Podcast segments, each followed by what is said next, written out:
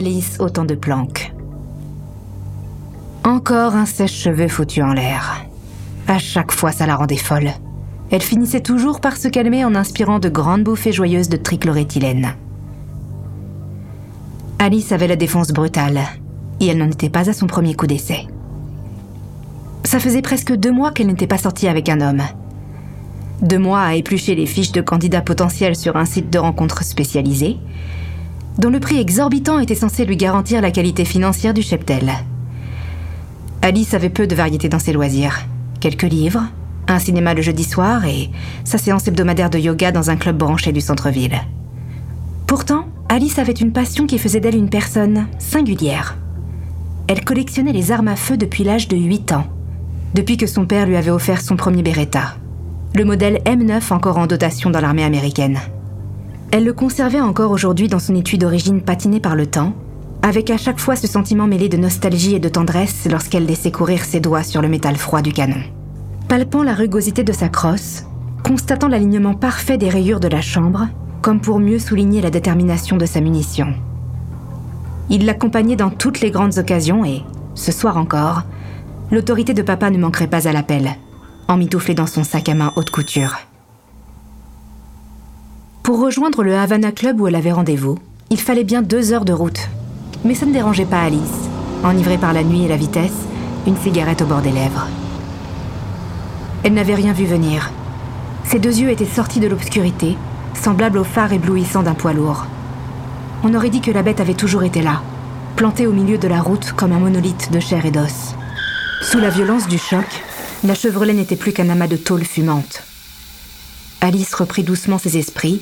Un peu de sang perlait le long de sa tempe. Sa tête avait dû cogner violemment contre la portière. Elle avait sans doute perdu connaissance quelques minutes, mais elle était indemne. Elle parvint à s'extirper tant bien que mal de la carcasse froissée, puis s'avança chancelante vers ce qu'il restait du capot avant. Ce n'est qu'à cet instant qu'elle remarqua le râle sourd et régulier qui résonnait sous l'épave. Un cerf, gravement blessé, gisait à l'avant du véhicule, enveloppé dans un nuage de condensation. Alice s'approcha craintive, fascinée par sa propre terreur. L'animal gisait là, étendu à seulement deux mètres de son bourreau mécanique, sous la lumière d'un phare rescapé du choc. La pupille dilatée de son œil semblait chercher quelqu'un du regard. Alice, agenouillée à son chevet, avança doucement ses mains sur le corps de la bête. Soucieuse d'apaiser le monstre agonisant après tant de brutalité, elle se surprit à caresser la toise chaude et humide de ce grand mâle de deux mètres environ, fauché dans la force de l'âge. Émue et fascinée par la dignité de l'animal agonisant, Alice resta encore de longues minutes agenouillée devant la carcasse encore fumante. Elle glissa sa tête contre le flanc du cervidé, le regard fixé sur son sexe en érection, oscillant comme un métronome jusqu'à son dernier souffle. Alice était troublée par la sensualité tragique de cet instant, mais aussi embarrassée par ce désir contre nature, cette chaleur qu'elle ressentait, à laquelle son corps se faisait écho. Que fais-tu? Tu ne vois pas que je meurs Alice se releva précipitamment, et après un bref instant de stupéfaction, alla récupérer son sac à main dans la voiture. Trois coups de feu brisèrent alors le silence. Elle n'avait jamais tiré d'aussi près sur un être vivant auparavant. Étrangement, le retour du canon lui sembla bien plus violent qu'à l'habitude.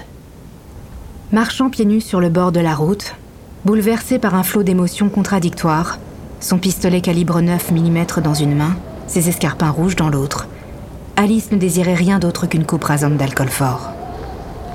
À la recherche d'une bribe de réseau téléphonique, Alice errait dans la nuit seule, à la lumière de son téléphone, ce bien après que la route ne soit devenue un chemin de trappeur. Sa robe déchirée dans l'accident et le tissu filé jusqu'à ses fesses laissaient transparaître une longue griffure sanguignolante. La blessure superficielle et la gêne qu'elle lui occasionnait donnaient à sa démarche une allure un peu gauche. Puis, ce fut l'obscurité. La batterie de son smartphone avait fini par tomber à plat et avec lui disparu son dernier lien avec la civilisation. Plongée dans le néant, elle avançait à tâtons en évitant les épines du bout des doigts. Dans cet environnement illisible et bien trop agité, ses angoisses venaient dessiner insidieusement un tableau d'épouvante sur la toile de son imagination. Des ombres sauvages, des monstres pervers, des membres vicieux qui, abreuvés par la nuit d'encre, venaient effleurer sa peau.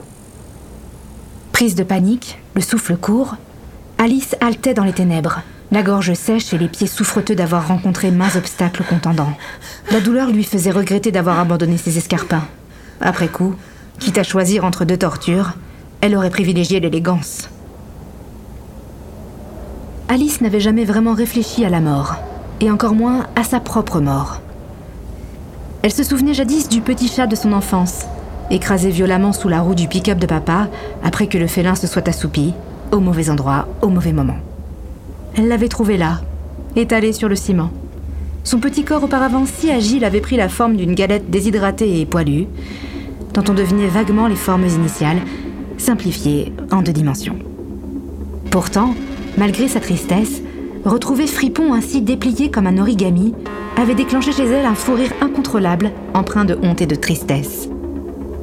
C'était jusqu'à ce jour son seul vrai contact avec la finalité intrinsèque du vivant.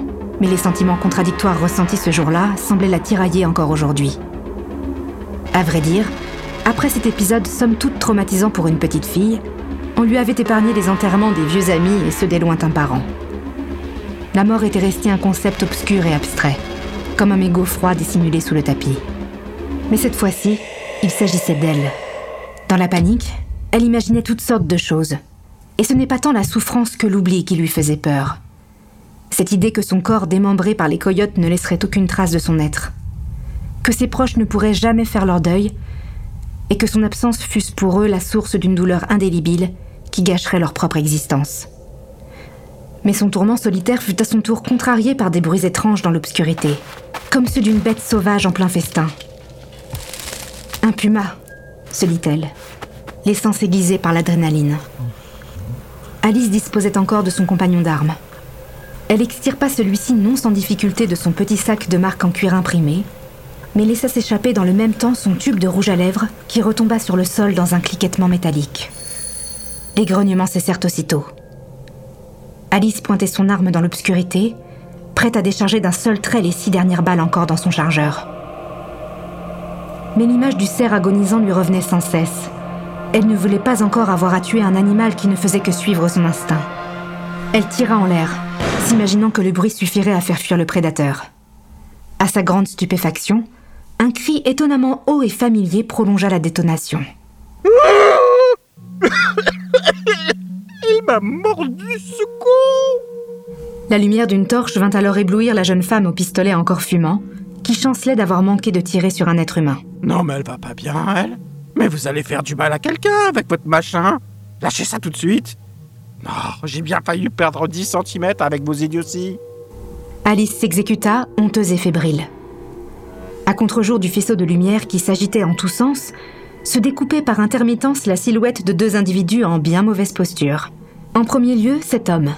Grand, sec, à la silhouette anguleuse qui s'était adressée à elle, étrangement bien maquillé sous un béret noir élégant décoré de tulle.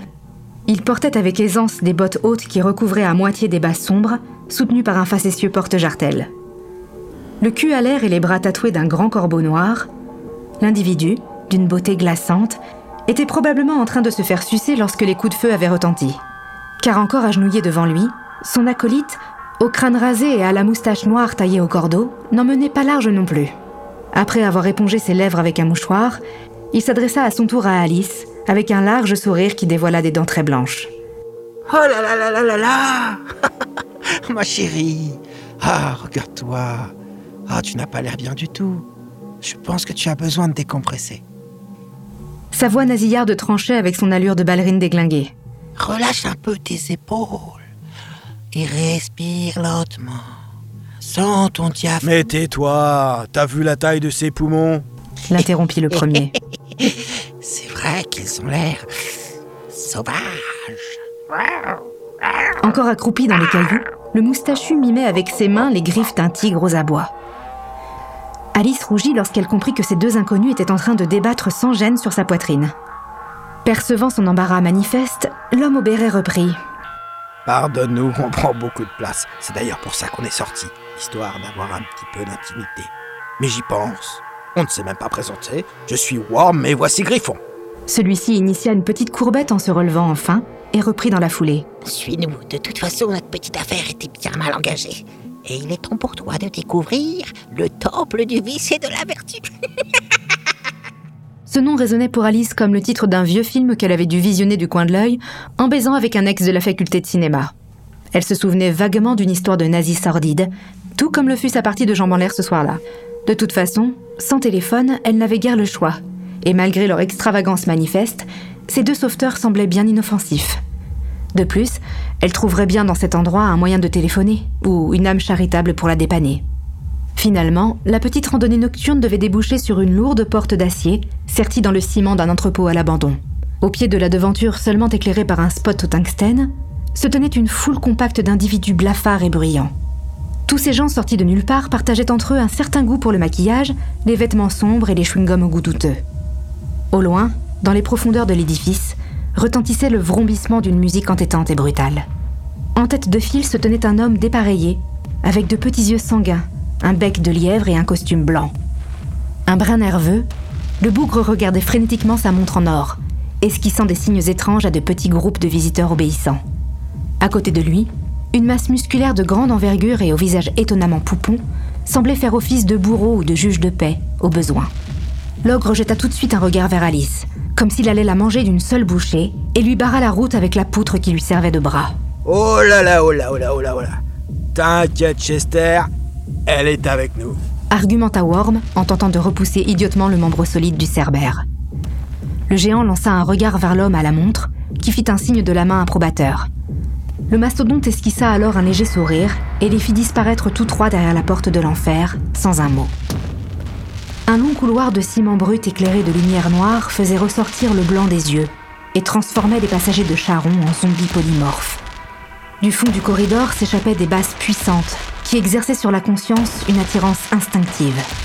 Le passage débouchait sur une salle immense, faite de tôles enchâssées sur une structure métallique. Le tout était surmonté d'un cercle imposant de néons colorés qui contrastait avec les nombreuses figures au pochoir qui ornaient les murs en parpaing. L'ensemble formait une sorte de cathédrale New Age, mélange syncrétique de contre-culture et de religiosité, dans lequel dansait une foule éclectique de personnages à l'abandon.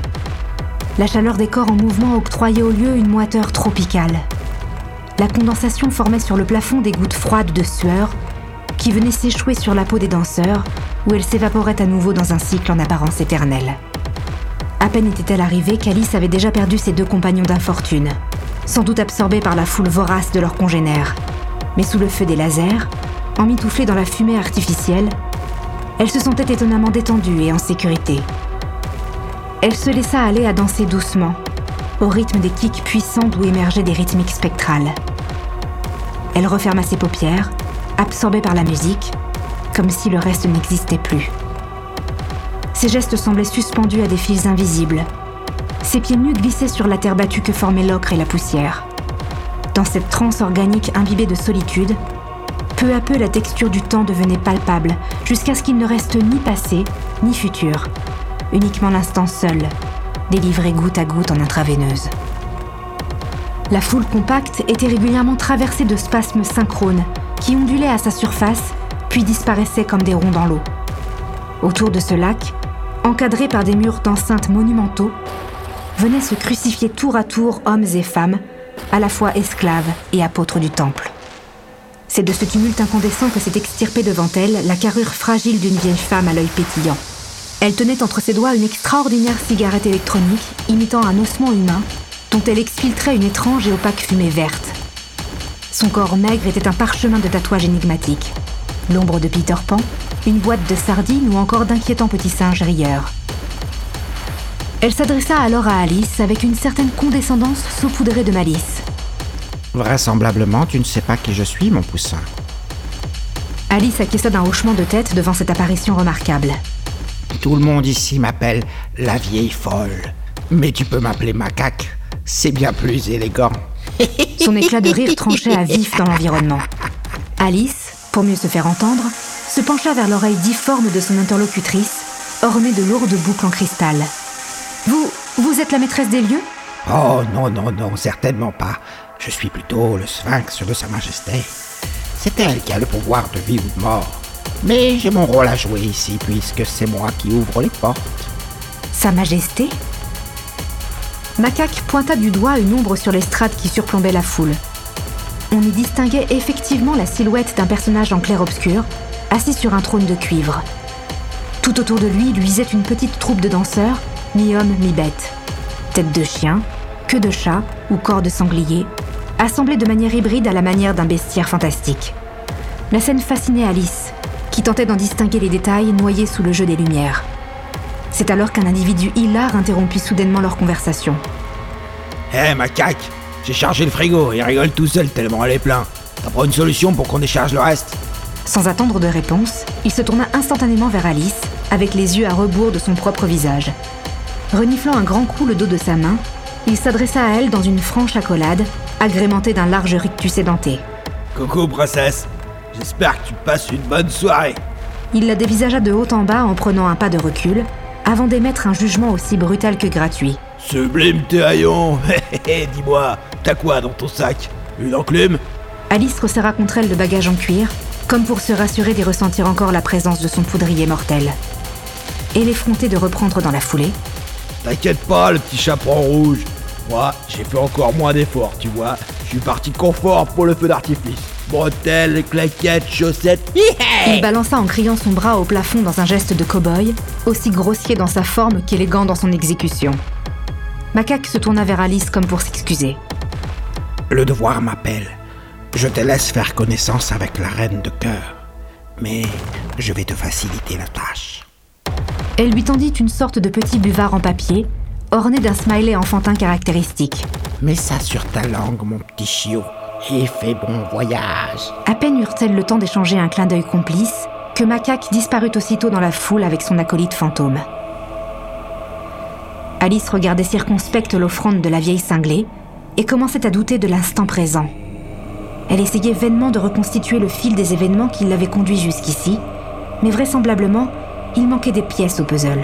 Dans son esprit commençait à germer l'idée que tout ça n'était peut-être qu'une hallucination, qu'elle pouvait être encore là-bas, en plein désert, inconsciente, au volant de sa puissante berline en flammes. Pourtant, malgré ses doutes, poussée par la curiosité, elle décida de faire corps avec ses illusions. Elle déposa le morceau de papier sur le bout de sa langue et fut bientôt envahie par l'amertume. Elle imprima ensuite le minuscule tatouage sur son bras qui laissa sur sa peau la figure d'un smiley au sourire inversé. Alice ferma les yeux encore une fois pour se laisser porter par la musique.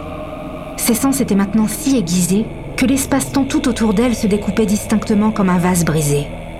Chaque sensation, découplée au centuple, dessinait les contours d'un flux en gestation, dans lequel son esprit enflait de façon exponentielle jusqu'à contenir l'univers tout entier.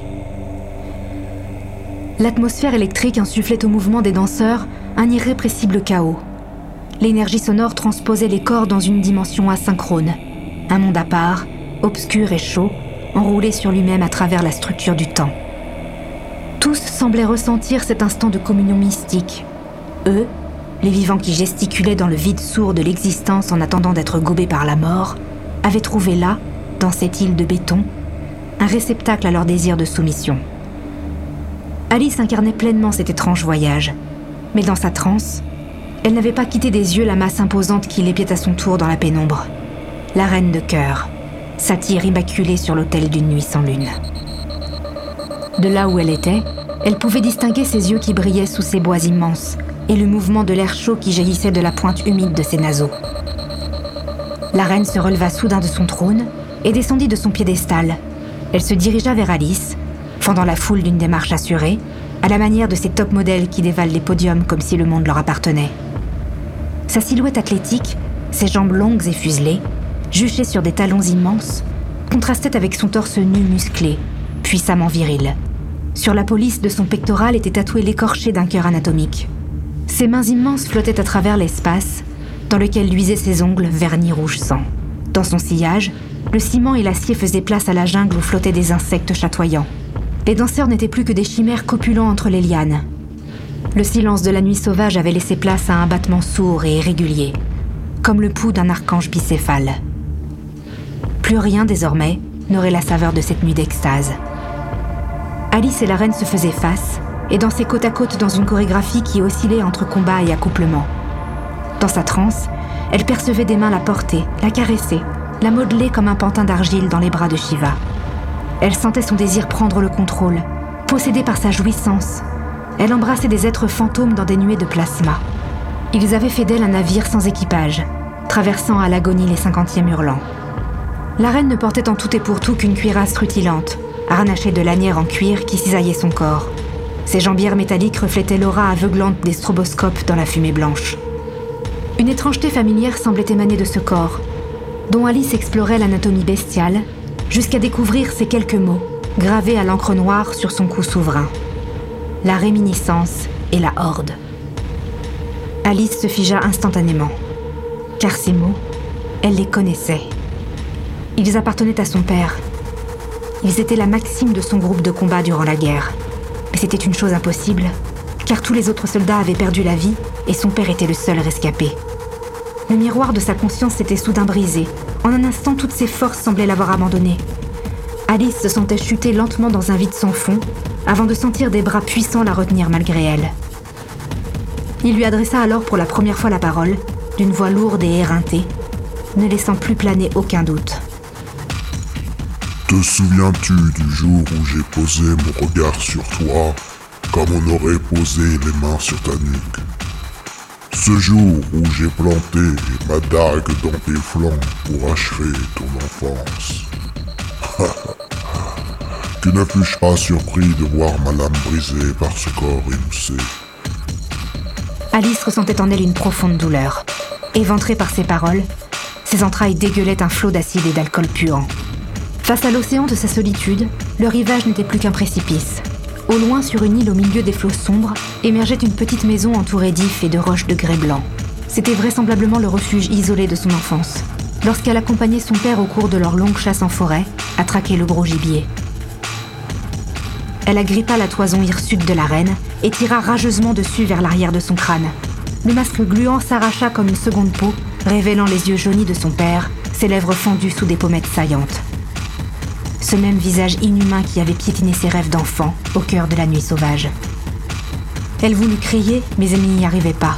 Rien ne sortait de sa gorge serrée, étranglée par la vérité qui lui faisait face et qu'elle avait niée durant toutes ces années. Hantée par la bête, terrorisée par l'obscurité, accablée par tous ces hommes qu'elle avait été incapable d'aimer sans savoir pourquoi. Elle ne savait pas bien comment il était arrivé jusqu'ici encore une fois, mais son flingue était là, entre ses mains, comme le glaive de la justice, pointé sous le menton de son géniteur. Tout était clair à présent. Elle devait en finir avec ce cauchemar. Sans une once d'hésitation, elle pressa alors une dernière fois la gâchette de son Beretta. Adieu, papa, murmura-t-elle. La reine lâcha prise instantanément, et Alice retomba lourdement sur le sol. Elle suffoquait, couverte d'un voile de matière grise incandescent. Au matin, alors qu'elle reprenait doucement connaissance, Alice avait dans son regard des nuées des tourneaux. À l'orée de sa torpeur, elle ressentait la caresse du vent frais sur son visage, où flottaient nonchalamment quelques mèches de cheveux noirs. Ses paupières étaient lourdes comme des rideaux de théâtre. En plissant des yeux, elle pouvait apercevoir une ombre qui dansait dans la lumière éblouissante du jour. Un volatile insolent, posé sur l'embrasure de la fenêtre, s'appliquait à glaner les restes éparpillés de quelques insectes démembrés par la vitesse. De sa propre vie, elle ne savait plus rien. Sa tête ensanglantée n'avait semble-t-il pas quitté le tissu rugueux de l'airbag noirci par l'explosion. La douleur était devenue un état permanent. Elle suffoquait sous la pression de sa ceinture de sécurité.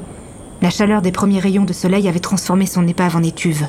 Sa robe rouge en tissu léger imbibé de sueur formait un voile translucide sur ses courbes et dévoilait les formes abstraites des échymoses sur sa peau blanche. Prise d'une bouffée d'angoisse, elle entreprit de sortir au plus vite de son cercueil d'acier.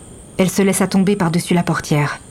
Adossée contre le métal ardent, elle retira en gémissant le seul escarpin qui lui restait et contempla quelques minutes le talus sablonneux qui surplombait le bord de la route. Dans un flash de lucidité, elle se traîna jusqu'au pare-choc pour constater que le cervidé n'était plus là. Peut-être même ne l'avait-il jamais été. Peu à peu, les images et les sons de la nuit revenaient la hanter, comme les photographies figeant la violence d'un crash test. Le cœur battant à tout rompre et le corps saturé d'endorphine, elle ne ressentait plus la douleur de ses pieds nus sur le sol bouillant. Fébrile, elle voulut vérifier. Elle voulut être sûre. Elle alla donc retrouver son vieil ami qui gisait encore là, agonisant sous le siège passager. Dans une gestuelle empreinte d'automatisme, elle retira le chargeur et vérifia la chambre du canon pour s'en convaincre. Vide. Incapable de différencier le vrai du faux, elle se souvenait pourtant clairement du visage de son père, éclatant comme une poire noirâtre et retombant sur le sol inerte comme un sac de tripes. La chose était si réelle et la douleur si incarnée qu'il ne pouvait en être autrement. Elle laissa retomber son arme sur le sable et vacilla longuement comme une quille de bowling. Un long sifflement était venu se nicher derrière son tympan, unique note stridente, une anguille frayant dans les abysses de son inconscient. Sur son bras nu marqué la veille à l'encre rouge, il ne restait qu'un rond pâle et sans visage. Catalysée par la peur, l'effroi avait fait son nid douillet dans son esprit. Elle escalada alors à tout petit pas le talus au bord de la route pour découvrir à quel point la ville était proche et s'étendait en aval jusqu'à l'horizon blafard.